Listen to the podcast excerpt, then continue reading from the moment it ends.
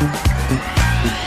Wir sagen hier bei ISSO ja immer wieder, dass wir uns über eure Meinung zum Podcast freuen. Und das nehmen wir auch ernst und meinen das so. Wir wollen immer besser werden und auch darauf eingehen, was ihr euch wünscht. Genau. Und deshalb haben wir eine Umfrage gestartet, in der wir euch nach euren Hörgewohnheiten und Feedback befragen.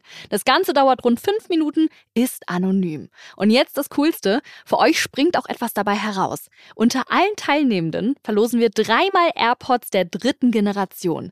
Den Link zur Umfrage findet ihr unten in den Show Notes der aktuellen Episoden. Also helft uns noch besser zu werden, klickt auf den Link in den Show Notes oder geht direkt auf podstars.de slash isso, nehmt kurz an der Umfrage teil und gewinnt dabei brandneue AirPods. Ist so, der Ernährungspodcast mit Achim Sam und Julia Rohrmoser.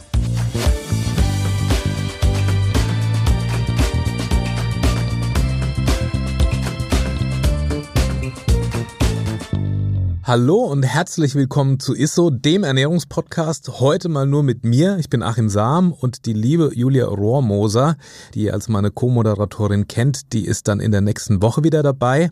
Aber anstatt Julia habe ich heute einen spannenden Gast bzw. Top-Experten bei uns, mit dem ich über die Zukunft des Abnehmens sprechen möchte.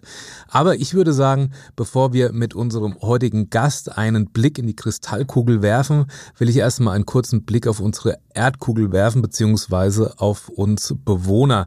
Wir werden nämlich leider immer runder und da schließe ich mich übrigens gar nicht aus.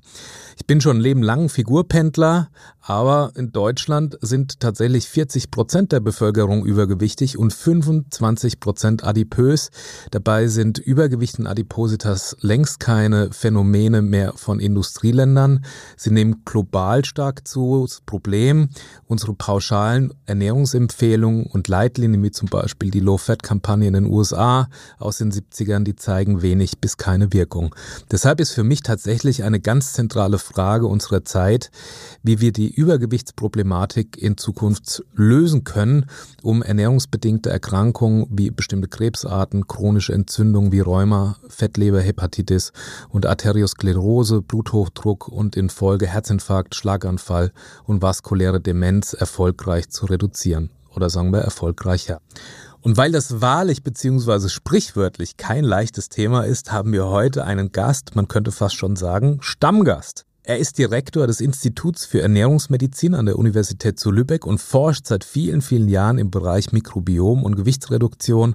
Professor Dr. Christian Sina. Lieber Christian, schön, dass du heute wieder bei uns bist. Eine Frage wie immer gleich zum Start.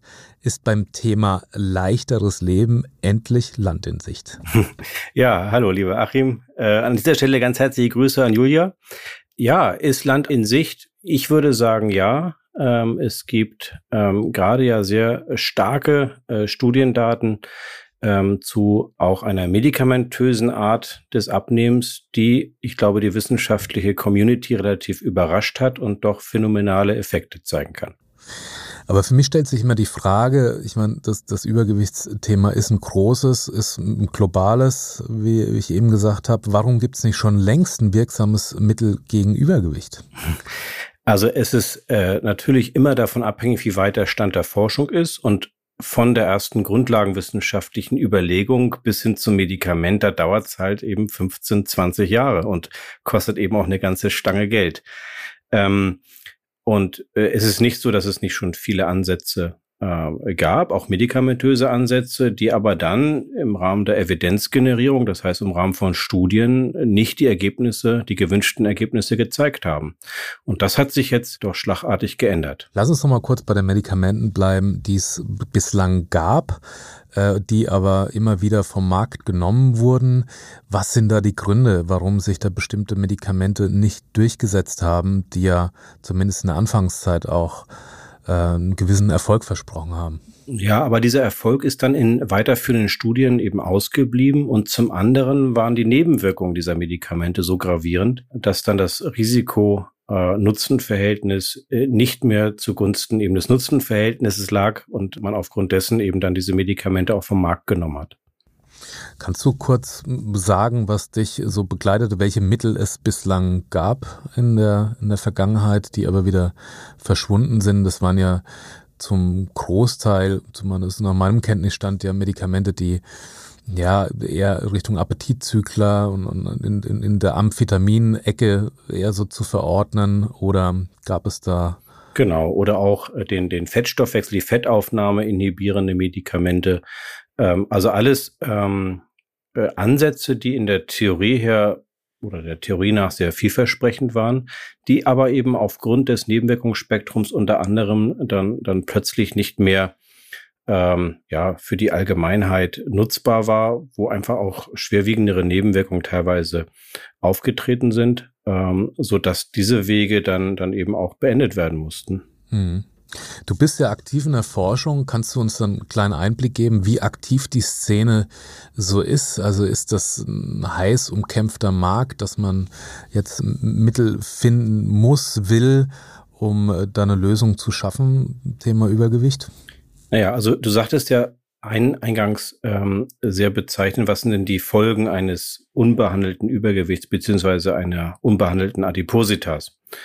Und äh, das sind eben die Haupterkrankungen, äh, mit denen wir in der Klinik, in den Hausarztpraxen zu tun haben. Und das sind dann tatsächlich auch die Erkrankungen, die unsere Lebenszeit verkürzen. Die metabolische Gesundheit, die Arteriosklerose, die kardiovaskulären Erkrankungen, ne? bis hin zur Demenzform. Du erwähntest die vaskuläre Demenz, auch das ganz klar eine Folge von, von Adipositas und den damit verbundenen äh, Komplikationen. Auch das Thema Typ 2 Diabetes müssen wir hier natürlich als eine Folge ansprechen. Das ist eine Volkserkrankung. In Deutschland äh, sieben bis acht Millionen Betroffene. Also das sind wirkliche Hausnummern, wo etwas unternommen werden muss. So und ähm, dass diese Erkrankungen geknüpft sind an unseren Stoffwechsel und damit auch an das Thema Adipositas, das ist äh, natürlich ähm, relativ offensichtlich. So die Frage ist nach der Umkämpftheit des Marktes. Naja klar, also wer dasjenige äh, Mittel findet, das allgemeingültige Rezept gegen, gegen Adipositas, ähm, der hat natürlich einen großen Beitrag geleistet für, ähm, ich glaube, auch die, die, die Gesundheit von uns allen. Und auf der anderen Seite sind das natürlich aber auch größere Märkte, die dann wirtschaftlich orientiert ähm, natürlich auch total spannend sind, wobei das natürlich erstmal nicht unser Thema ist, sondern Erstmal geht es ja darum zu, zu, zu schauen, was verspricht hier wirklich ein, Fortschritt beim Thema Abnehmen. Wie siehst du das? Ist das quasi so, dass Thema Übergewicht, Adipositas und dann quasi die Folgeerkrankung, ernährungsbedingte Erkrankung, ist es so nicht zu handeln? Also quasi durch eine, eine Ernährungs- und Bewegungsumstellung lässt es unsere Zeit so vielleicht nicht mehr zu? Also ist, ist es notwendig, dass es so, so quasi einen Supporter gibt im medikamentösen Bereich oder wie ist da deine Einstellung zu? Ja, es ist eine fast philosophische Frage. Ne? Also ich glaube, es macht immer Sinn, ähm, äh, in, in verschiedenen Stufen zu denken und ähm, auch zu schauen, wann setzen Maßnahmen an und wo setzen Maßnahmen an und wie effektiv sind die. Und natürlich ähm, in der besten aller Welten ist es so, dass ähm, eine äh, präventive, gesunde Lebensweise ähm, absolut essentiell ist, um Folgeerkrankungen eben entsprechender äh, Art zu, zu ähm, verhindern. Äh, und das sollte natürlich weiterhin auch, auch Anspruch sein. Das heißt, dass äh, in den äh, Kitas, in den Schuleinrichtungen, im Elternhaus darauf geachtet wird, was gegessen wird, wie gegessen wird, wie ist die körperliche Aktivität. Ähm, äh, da fängt es letztendlich an. Da prägen wir auch unser Gesundheitsverhalten. Das gehört also hier unbedingt äh, auch, auch sehr, sehr klar positioniert und geht dann ähm, über dann das Thema Selbstverantwortung und, und Selbstwirksamkeit weiter. Das heißt, was hilft einem jeden von uns äh, individuell? Ist es eher der Faktor Sport? Ist es eher das äh, Thema äh, Ernährung? Ähm, und hier gibt es sehr, sehr unterschiedliche dann auch, auch, auch Typen und Herangehensweisen.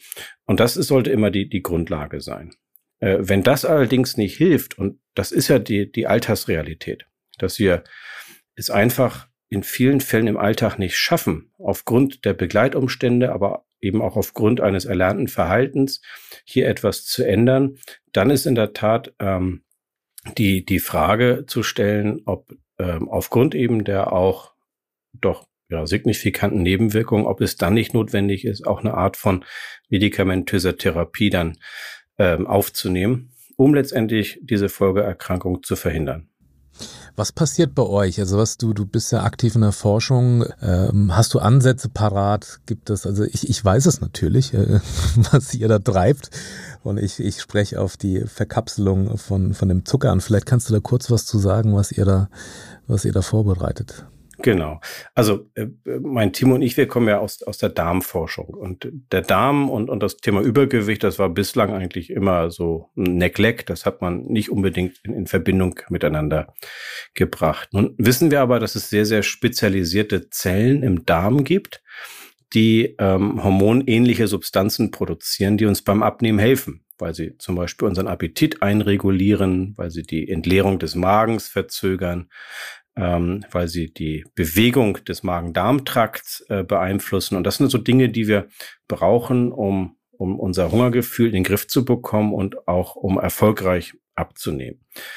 Und ähm, jetzt gibt es einen sehr, sehr spannenden Ansatz, diese äh, körpereigenen produzierten Hormone nicht von außen zu ersetzen, dadurch, dass man das in einer Spritze gibt, so wie das jetzt ja bei der Abnehmspritze gerade gemacht wird, äh, sondern das Konzept, was wir gerade untersuchen, ist dem Körper vorzugaukeln, dass er eine ganz, ganz ja, nährstoffreich oder ich würde sagen zuckerreich oder, oder kohlenhydratreiche Mahlzeit zu sich genommen hat, obwohl das nicht der Fall ist. Und in, äh, in dieser Situation wurde ganz normale Dextrose, also Zucker, verpackt und zwar so verpackt in einer Hülle, dass dieser äh, Zucker erst relativ spät im Magen-Darm-Trakt freigesetzt wird also den unteren Bereichen des Dünndarms. Und dort wissen wir, ist die Anzahl dieser äh, Zellen, die dafür verantwortlich sind, dass diese körpereigenen Hormone produziert werden, die dann sättigungsinduzierend wirken, dass dort die Konzentration relativ hoch ist. Und äh, so letztendlich dem, dem Körper signalisiert wird, pass mal auf, ähm, produziere mal ganz viel von diesem Hormon und erzeuge dadurch ganz viel Sättigung, obwohl das, was an reiner Kalorienzahl ähm, zu sich genommen wurde, relativ gering ist und nicht ins Gewicht fällt im wahrsten Sinne des Wortes. Und das ist wirksam, ja? Also ich finde es super spannend, weil es also im Prinzip, korrigiere mich, wenn ich da falsch liege, aber ihr verkapselt sozusagen den Zucker gewöhnlichen Zucker, führt denn in eine Darmpassage, wo der Zucker quasi so in, nur in einer gespaltenen Form oder so zumindest nicht mehr vorliegt, außer ich habe ein Festmahl äh, und habe mich richtig voll gefuttert. Ich habe also die Weihnachtstage hinter mir. Und damit signalisiert dem Körper, ach, wenn hier noch diese Bestandteile ankommen in der unzerlegten Form, dann muss ein richtiges Fressgelage stattgefunden haben. Ich schütte jetzt also Sättigungshormone aus, denn ich bin satt, ich habe genug drin. So. Genau, das ist die, die Hypothese. Und es gibt erste Daten, die zeigen, dass in der Tat nach der Einnahme dieser Kapseln ähm, die Anzahl der sättigungsinduzierenden Hormone ähm, doch, doch signifikant ansteigt und zwar auf ein relativ hohes Level. Ob das im klinischen Alltag dann aber funktioniert, das untersuchen wir gerade in einer Studie, die an verschiedenen Standorten in Deutschland, aber auch weltweit läuft. Und da sind wir sehr gespannt auf die Ergebnisse. Ähm, die ähm, ja im Laufe der Zeit ähm, jetzt zur Verfügung stehen werden. Und naja, da erwarten wir alle mit, mit großer Ungeduld darauf. Jetzt ist ja im Moment in aller Munde äh, die sogenannte Abnehmspritze oder der Wirkstoff Semaglutid, der in Medikamenten wie beispielsweise Ozempic oder Wegovy eingesetzt wird. Ist das ein ähnlicher Wirkmechanismus ähm, wie bei euch mit dem verkapselten Zucker? Also dass ich dann quasi eine in der Darmregion eine Ausschüttung der Sättigungshormone anrege? Oder wie funktioniert eigentlich dieses Semaglutid auf der Wirkebene?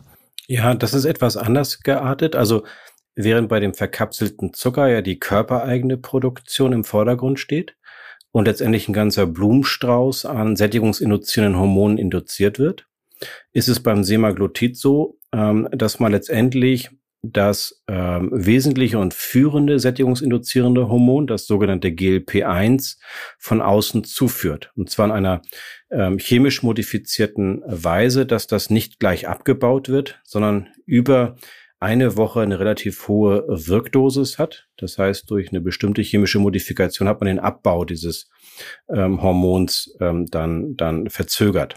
Und das führt dazu, dass eben unphysiologisch, aber hohe Level an GLP-1 auch unabhängig von der Nahrungszunahme erzeugt werden. so dass der Körper dauerhaft letztendlich ein Sättigungsgefühl erhält. Und was in den Studien gezeigt worden ist, dass tatsächlich dadurch auch die ähm, Portionsgröße und die Kalorienaufnahme über die Zeit, wo dieses Medikament eingenommen wurde, dann signifikant absinkt. Mhm. Für wen ist denn das Mittel eigentlich geeignet? Das heißt ja immer wieder, es wurde entwickelt für Diabetes Typ 2, um Gewicht zu reduzieren, um dann eben auch, naja, quasi die, die Insulinansprechbarkeit äh, zu verbessern und äh, Diabetes zu reduzieren. Aber wäre es nicht eigentlich auch äh, gut einsetzbar als Prävention? Also wenn man weiß, man rutscht vielleicht in eine quasi Insulinresistenz. Also für wen siehst du das Mittel geeignet oder für wen ist es eigentlich aktuell gedacht? Gedacht? Ja, zwischen geeignet und gedacht, da ist natürlich ein himmelweiter Unterschied. Also das, was die Zulassung äh, sagt, äh, muss natürlich im klinischen Alltag immer überprüft werden, ob das dann auch, auch so tatsächlich auf den individuellen äh, Patienten, die individuelle Patientin letztendlich dann zutrifft. Und ähm, ja, man muss sagen, die initiale Überlegung für die Entwicklung des Präparats war ja auch nicht unbedingt das Thema der Körpergewichtsreduktion, sondern die Wirkung ähm, dieses GLP-1-Analogons auf die Insulinfreisetzung. Also das, was man initial gesehen hat, ist, dass diese Hormone eben auch in der Lage sind, die Insulinausschüttung zu steigern. Man hat aufgrund dessen dann diese Medikamente in den klinischen Studien untersucht und dann aber gesehen in den Zulassungsstudien zum Typ-2-Diabetes, dass die Probanden ähm, sehr äh, gut und effektiv Gewicht verloren haben. Und das war dann der Startschuss zu sagen, okay, wir machen eine Weiterentwicklung, wir nehmen das gleiche Präparat, aber in einer höheren Dosierung, damit die Chance höher ist, damit dann tatsächlich dieses Präparat auch die Blut-Hirn-Schranke überwindet, das heißt besser im zentralen Nervensystem wirken kann, wo ja die Appetitregulation stattfindet und hat das dann in der Indikation Adipositas untersucht und zwar bei einem Body Mass Index von 30 und mehr in der primären Indikation, beziehungsweise in Probanden mit einem Body Mass Index von 27 und mehr, wenn dann schon erste Erkrankungen, Stoffwechselerkrankungen vorlagen, wie ein arterieller Hypertonus zum Beispiel oder eine Fettstoffwechselstörung. Also wenn sozusagen zusätzliche Risikofaktoren hinzukamen.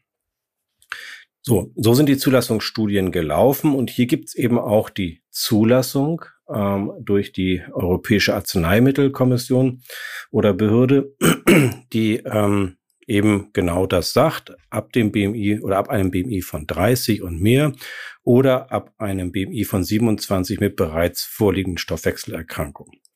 So, aber aus dieser ähm, Zulassung heraus abzuleiten, wer braucht es denn tatsächlich? Ja, das ist, wie gesagt, noch ein großer oder langer Weg, eine Entscheidung auch herbeizuführen. Wenn ich jetzt jemanden habe, das ist aus dem klinischen Alltag gesprochen, der ein BMI von 32 hat, bislang aber noch nichts unternommen hat, sein Körpergewicht zu reduzieren, also weder eine Ernährungstherapie durchgeführt hat, noch äh, nicht sonderlich sportlich aktiv ist, ja, einfach so ein bisschen äh, sich hat, hat gehen lassen, da würde immer erst die Lebensstilmodifikation im Vordergrund stehen. Ja. Dann, ähm, was auch ganz wichtig ist, ähm, ist jemand überhaupt bereit, so eine Lebensstilmodifikation auch durchzuführen? Das heißt, die Abnehmspritze in diesem Falle ähm, und das zeigen die Studiendaten auch, wirkt dann besonders, wenn dies kombiniert wird mit einer Bewegungstherapie, mit einer Ernährungstherapie. Also das heißt, mit einer gewissen Form der Lebensstilumstellung. Äh, also wenn jemand dazu nicht ähm, gewillt ist, auch dann muss man sich überlegen, ob diese Spritze tatsächlich denn das geeignete Medikament ist. Naja, und so kann man sich an verschiedenen äh, Punkten langhangeln, um dann letztendlich zu einer Entscheidung zu kommen, gemeinsam dann eben auch mit den Betroffenen, ähm, ob das eine, ein gangbarer Weg ist oder nicht. Du sagtest ja gerade, es hat also eine Wirkung äh, des Semaglutid auf die äh, Sättigung durch die Produktion eben dieser Sättigungs- oder durch die Zugabe der Sättigungshormone, ähm, aber es eben auch einen Einfluss hat auf die Insulinregulation. Kannst du da noch ein paar Worte zu sagen? Also du sagtest ja gerade im Zusammenhang mit Diabetes Typ 2, dass es eher Insulin fördert. Ja, das ist ja so ein bisschen gegenläufig gegenüber äh, eigentlich dem Haupteffekt, den, den wir sehen wollen. Ähm, äh, das, da muss man so ein bisschen äh, tiefer in die Pathophysiologie von Typ 2 Diabetes gehen. Typ 2 Diabetes entsteht ja immer dann, wenn ich auf der einen Seite eine Insulinresistenz habe.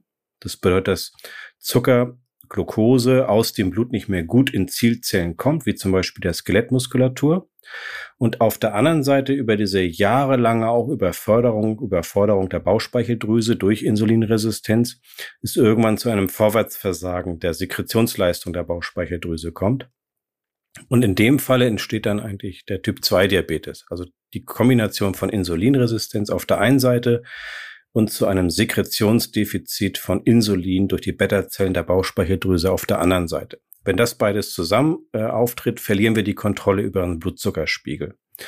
Und da ist es so, dass dann noch die Restinsulinproduktion durch das Semaglutid, so war damals die Überlegung, ähm, ähm, ja, etwas provoziert, optimiert werden kann, um letztendlich hier eine Steigerung noch der, der eigenen Insulinsekretion zu erzielen. Das ist so das Prinzip, wie man damals auch von den Sulfonylharnstoffen ausgegangen ist. Also Dingen, die die äh, eigene äh, körpereigene Insulinproduktion steigern sollten. Das wissen wir allerdings jetzt, dass das nicht unbedingt der Hauptwirkmechanismus, zumindestens im Kontext von Typ-2-Diabetes in Kombination mit ähm, Adipositas ist, sondern hier gehen wir tatsächlich davon aus, dass die Hauptwirkung auch für den Erfolg des Medikaments in der effektiven Reduktion des Körpergewichts liegt. Wie wirksam ist denn der Wirkstoff Semaglutid? Also werden damit beispielsweise Magen-OPs überflüssig? Ja, das ist ähm, eine sehr gute Frage. Ähm, also wir haben, reden immer von einem drei, dreistufigen ähm, Verfahren ähm, und das kann man auch ganz gut sich bildhaft machen anhand der ähm, Kilogramms, die dann tatsächlich auch durchschnittlich verloren werden von, von den entsprechenden Nutzern oder auch, auch Menschen, die dann behandelt werden.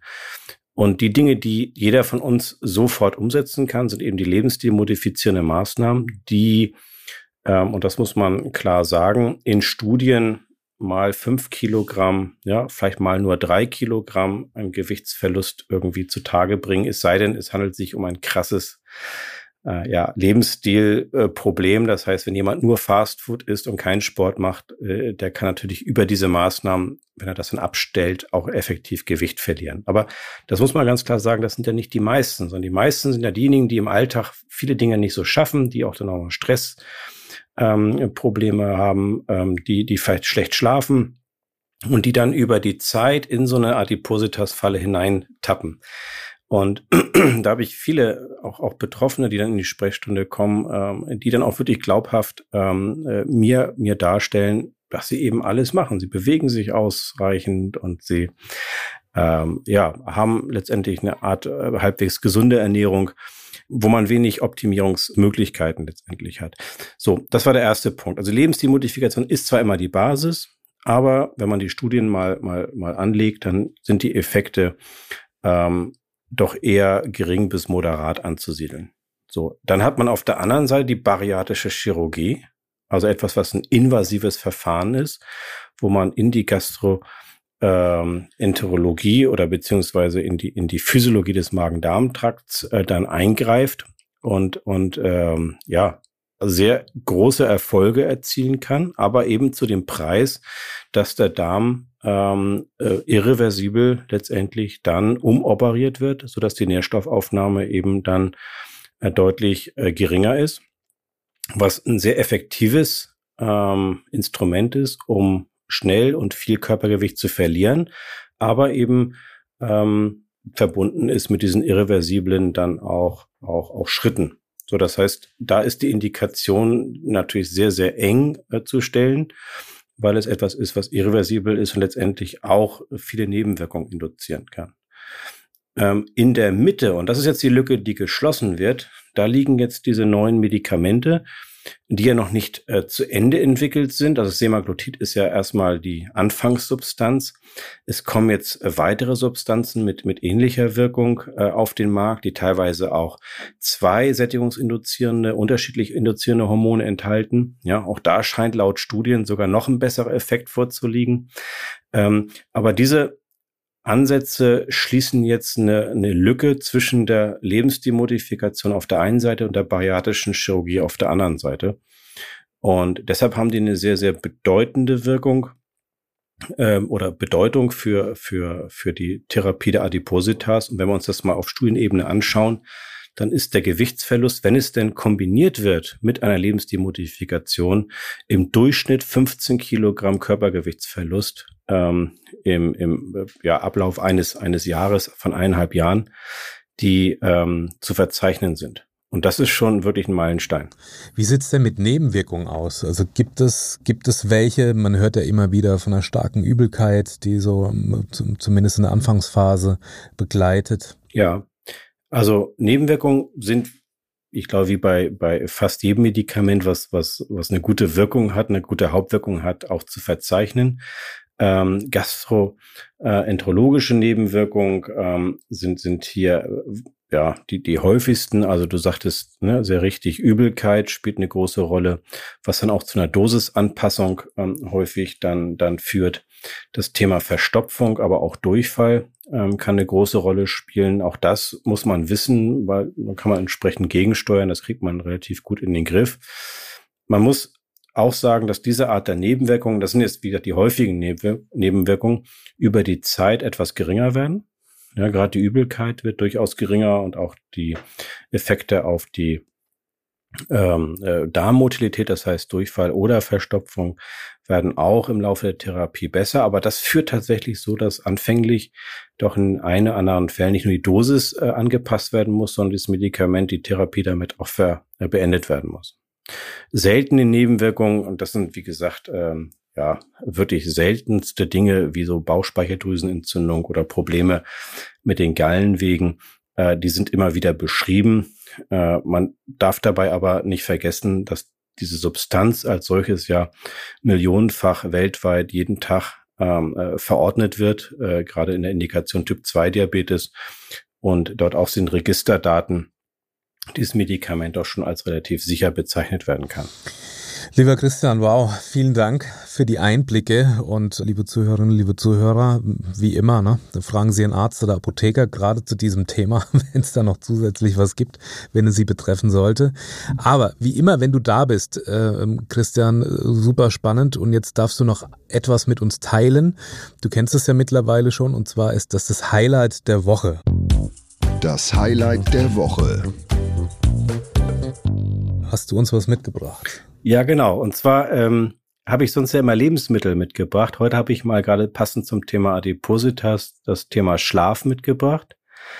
Ähm, das ist etwas, was äh, ganz häufig ähm, nicht gut beachtet wird, aber doch so wichtig ist, um unseren Stoffwechsel ähm, die entsprechende Pause zu geben, unseren Stoffwechsel letztendlich aber auch aktiv zu halten und äh, eine wenn man so will, äh, absolute Notwendigkeit, wenn es um das Thema Gewichtsregulation Adipositas geht. Also nur derjenige, der gut schläft, der ausreichend schläft, der kann auch effektiv sein Körpergewicht halten oder Körpergewicht abnehmen. Bedeutet, wer wenig schläft, hat am nächsten Tag mehr Hunger, eine geringere Fettverbrennung, nimmt leichter zu, deshalb ist ein ausreichender Schlaf tatsächlich wichtig und gesund. Man sollte versuchen, das irgendwie hinzukriegen. Eine gute Schlafhygiene, eine gute Schlafqualität und zu lange ist ja auch nichts. Also den ganzen Tag in den Federn liegen, lieber Christian, wie wir gelernt haben, bringt's auch nicht. Und damit verabschieden wir uns von dir, lieber Christian. Vielen Dank, dass du da warst und wieder so viel Input gegeben hast. Und für alle Hörerinnen und Hörer, die gar nicht genug von dir bekommen können. Es ist ja nicht das erste Mal, dass du hier warst. Wir haben uns in den Folgen 130, 95, 48 und 20 schon mal mit dir, Christian, unterhalten. Da ging es zum Beispiel um den Zusammenhang zwischen Ernährung und Krankheiten oder um das Leben mit Unverträglichkeiten oder um dein Spezialthema Mikrobiom. Hört da unbedingt mal rein. Und das war's auch schon wieder mit ISSO. Wenn ihr keine Folge mehr verpassen wollt, klickt gerne kurz die Glocke an und folgt uns. Und wenn ihr schon dabei seid, gebt vielleicht auch kurz eine Bewertung ab. Geht ganz schnell, hilft uns aber total weiter. Mir vor allem. Natürlich freuen wir uns auch immer, wenn ihr selbst Themenideen oder Fragen habt, die wir hier mal angehen sollten. Vielleicht ja schon in der nächsten ISSO-Folge. Die kommt nächste Woche, Donnerstag und ganz bestimmt. Vielen Dank fürs Zuhören. Macht's gut, ihr Lieben. Euer Achim. Dieser Podcast wird euch präsentiert von Edeka. Wir lieben Lebensmittel.